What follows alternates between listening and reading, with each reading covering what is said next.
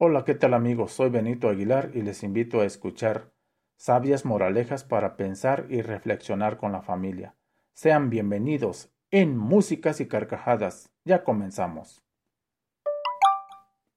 Si tuviera, sería feliz. Cuentan que una vez un hombre caminaba por la playa en una noche de luna llena mientras pensaba, si tuviera un auto nuevo, sería feliz. Si tuviera una casa grande, sería feliz. Si tuviera un excelente trabajo, sería feliz. Si tuviera pareja perfecta, sería feliz. En ese momento, tropezó con una bolsita llena de piedras y empezó a tirarlas una por una al mar cada vez que decía, sería feliz si tuviera. Así lo hizo hasta que solamente quedaba una piedrita en la bolsa, la cual guardó. Al llegar a su casa, se dio cuenta de que aquella piedrita era un diamante muy valioso. ¿Te imaginas cuántos diamantes arrojó al mar sin detenerse y apreciarlos? ¿Cuánto de nosotros pasamos arrojando nuestros preciosos tesoros por estar esperando lo que creemos perfecto o soñado y deseando lo que no se tiene, sin darle valor a lo que tenemos cerca nuestro? Mira a tu alrededor y si te detienes a observar te darás cuenta de lo afortunado que eres. Muy cerca de ti está tu felicidad, y no le has dado la oportunidad de demostrarlo. Cada uno de nuestros días es un diamante precioso, valioso e irreemplazable. Depende de ti aprovecharlo o lanzarlo al mar de olvido para nunca más poder recuperarlo. Nuestra vida. Un viejo carpintero estaba listo para retirarse. Le comunicó a su empleador acerca de sus planes de dejar el trabajo en la industria de construcción de casas y vivir una vida más placentera con su esposa y su familia. Él extrañaría el salario que recibía, pero quería retirarse. El empleador estaba triste de ver que un buen empleado se retiraba y le pidió como favor personal que construyera una última casa. El carpintero dijo que sí, pero con el tiempo se vio que su corazón y su esfuerzo no estaba en el trabajo. No hizo bien su labor y seleccionó materiales de baja calidad. Fue la peor casa que había construido en la vida. Fue una manera infortunada de terminar su carrera. Cuando el carpintero terminó el trabajo y el empleador vino a inspeccionar, le abrió la puerta al carpintero, lo invitó a seguir y le dijo, Esta es tu casa, mi regalo para ti. Qué lástima, qué arrepentimiento. Si hubiera sabido que esta iba a ser mi casa, la construyo de manera diferente, dijo el carpintero. Ahora tenía que vivir en la casa que él mismo había construido, y era un desastre. Lo mismo sucede con nosotros. Construimos nuestra vida de una manera displicente, de una manera reactiva en lugar de positiva. Esperamos en lugar de actuar. Ponemos mucho menos de lo que tenemos en nuestros esfuerzos y vivimos en una permanente queja tratando de culpar a los demás de nuestra situación. En cosas importantes, con la familia, amigos, el trabajo, etc. No damos lo mejor que tenemos. Entonces, con sorpresa, nos encontramos viviendo en la casa que nosotros mismos hemos construido. Si hubiera sabido, habría actuado diferente, pensamos.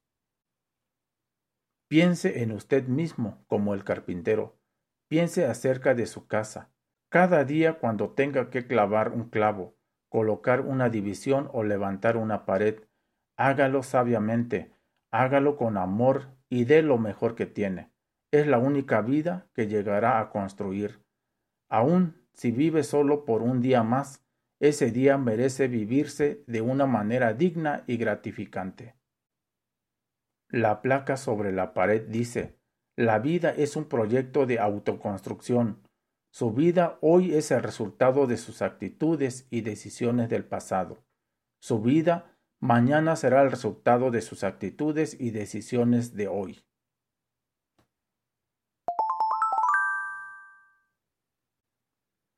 Fábula de la profesora. Una profesora en clase saca de su cartera un billete de 20 euros y lo enseña a sus alumnos, a la vez que pregunta ¿A quién le gustaría tener este billete? Todos los alumnos levantan la mano. Entonces la profesora coge el billete y lo arruga, haciéndolo una bola. Incluso lo rasga un poquito en una esquina. ¿Quién sigue queriéndolo? Todos los alumnos volvieron a levantar la mano. Finalmente la profesora tira el billete al suelo y lo pisa repetidamente, diciendo ¿Aún queréis este billete? Todos los alumnos respondieron que sí. Entonces la profesora les dijo Espero que de aquí aprendáis una lección importante hoy. Aunque he arrugado el billete, lo he pisado y tirado al suelo. Todos habéis querido tener el billete porque su valor no había cambiado. Seguían siendo veinte euros. Muchas veces en la vida te ofenden. Hay personas que te rechazan y los acontecimientos te sacuden, dejándote hecho una bola o tirado en el suelo. Sientes que no vales nada, pero recuerda, tu valor no cambiará nunca para la gente que realmente te quiere. Incluso en los días en los que sientas que estás en tu peor momento, tu valor sigue siendo el mismo, por muy arrugado que estés.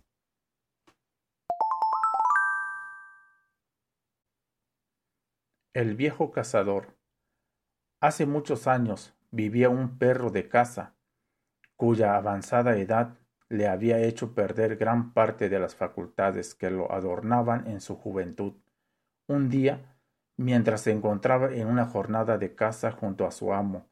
Se topó con un hermoso jabalí, al que quiso atrapar para su dueño.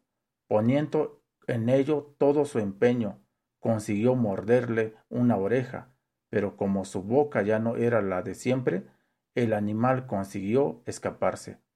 Al escuchar el escándalo, su amo corrió hacia el lugar, encontrando únicamente al viejo perro, enfadado porque hubiera dejado escapar a la pieza, comenzó a regañarle muy duramente.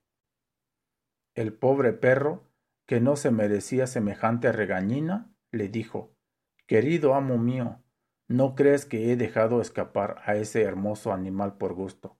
He intentado retenerlo al igual que hacía cuando era joven, pero por mucho que lo deseemos ambos, mis facultades no volverán a ser las mismas.